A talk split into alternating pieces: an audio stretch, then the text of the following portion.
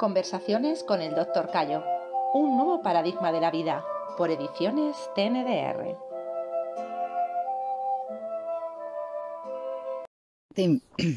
Desde hace algunos años la ciencia y la tecnología estaban avanzando, sobre todo en investigación, y yo observo que cada vez eh, pretenden crear máquinas mejores. Eh, los electrodomésticos tienen una calificación energética A, A, plus, ahora hay plus plus, no sé cuántos plus van ya, que lo llaman eficiencia energética. Eh, que, es, que, consuman menos energía y sean más eficientes. El usuario se siente más satisfecho, contribuimos a no contaminar tanto. Los vehículos eh, también van en esta línea, en las fábricas se busca que sean más eficientes. Y yo me pregunto, si con las máquinas hacemos esto, ¿por qué razón con la máquina que más utilizamos, que utilizamos cada día desde el día que nacemos, es la única máquina que tenemos hasta que nos morimos, nos seguimos este objetivo? En cada instante de nuestra vida utilizamos una máquina que es imprescindible y que si se rompe no podemos volver a fabricar. Nos preocupamos en que las máquinas que si se rompen podemos volver a fabricar sean eficientes y que no consuman energía y no somos eh, capaces, eh, en general, de intentar no gastar la energía de nuestra máquina, de nuestra máquina perfecta, la máquina del ser humano. Eh, yo considero, te lo he oído decir muchas veces, y considero que hay que ser impecable. mínimo gasto energético y la mayor eficacia, que es lo que están intentando hacer con las máquinas. Para el doctor Cayo Martín Valencia, vivir de manera impecable, ¿qué, sería exactamente? Bien, lo acabas de decir. Eh, sería máxima eficacia con mínimo gasto de energía. Y esto deberíamos aplicarlo en todos los aspectos de nuestra vida. El más elemental es la comida. Mm.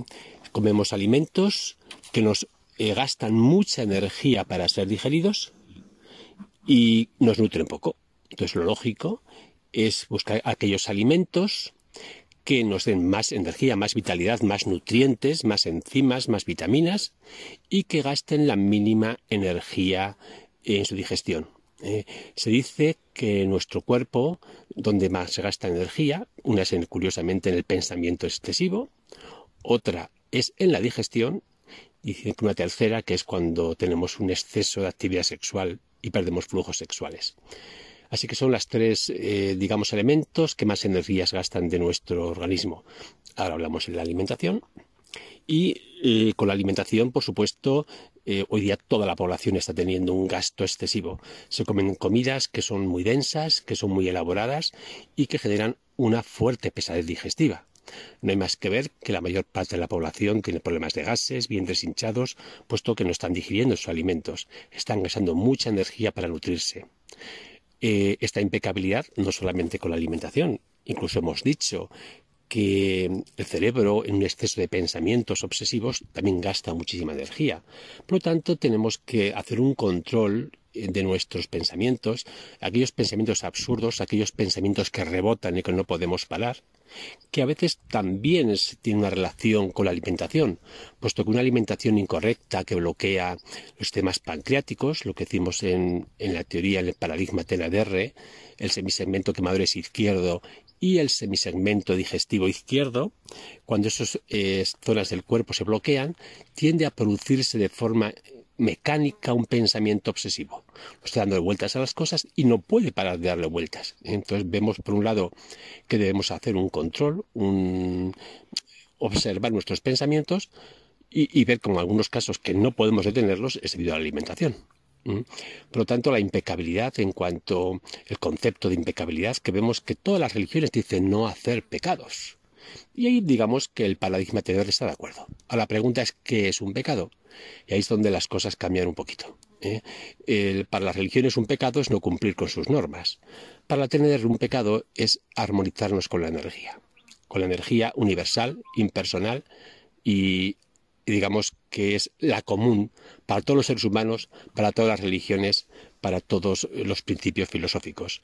Es la energía del universo. Y esta energía no, no sabe de, morales ni de, ni de creencias. La energía del universo es universal. Por lo tanto, si agotamos esta energía fallecemos. nosotros los seres humanos podemos decir que nacemos con una pila de energía y lo que hacemos durante el proceso de la vida es vivir usando esta pila de energía. Si agotamos esta pila de energía, morimos antes. No hay solución. Todas las enfermedades eh, se producen generalmente o digamos llevan siempre un agotamiento de energía. No solo todas las enfermedades, todas las drogas nos llevan un agotamiento de energía. Toda la alimentación incorrecta nos lleva a un agotamiento de energía. Los pensamientos absurdos, los miedos, las traumas, las frustraciones, todo este montón de, creencias traumáticas que tiene la sociedad, nos lleva a un agotamiento de energía. Por lo tanto, si usáramos esa creencia religiosa de pecados, diríamos que todos son pecados. Sí, digo como broma, por supuesto. Pero sí, es ser, no ser impecables, no ser impecables con las cosas. ¿En qué cambiaría nuestra vida individual si viviéramos de forma impecable, si fuéramos impecables con esta energía? Tendríamos más vida. Nuestra vida sería más plena, más satisfecha, eh, más plenitud. Es decir, si observamos, por poner un ejemplo, a un niño y a un viejo. Un niño, por lo general, puesto que es niño, tiene más energía que un viejo.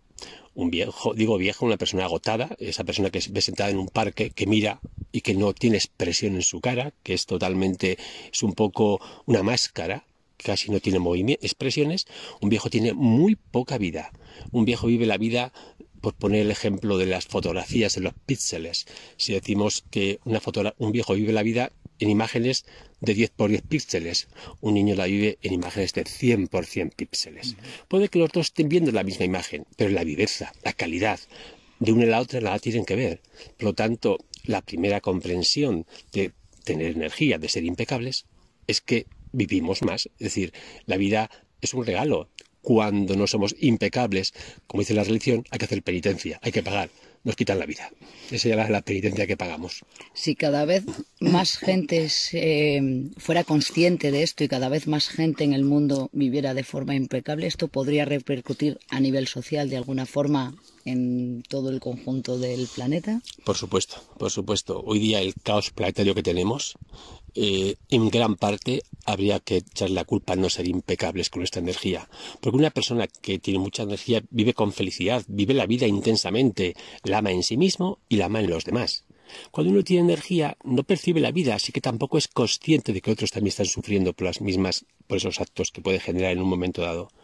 Por lo tanto, el tener un mayor nivel de energía nos llevaría a, la humanidad hacia una época de luz, a una época dorada, que es necesaria. Es decir, en este momento, si seguimos en este caos, es posible que acabemos con el planeta o tengamos que pasar un pequeño infierno, entre comillas, que ya un poco lo estamos viendo con el, coronavirus. Ya lo estamos De por sí, ¿a qué personas afecta el coronavirus? A la gente que está muy agotada, a la gente que tiene muchas enfermedades, que tiene muchos, eh, la gente, a, los viejos, viejos, digo la palabra viejos, porque la palabra viejo hay que utilizar el concepto de la OMS, Organización Mundial de la Salud, que dice, ¿qué es una persona vieja? Dice, es una persona que tiene sus células viejas.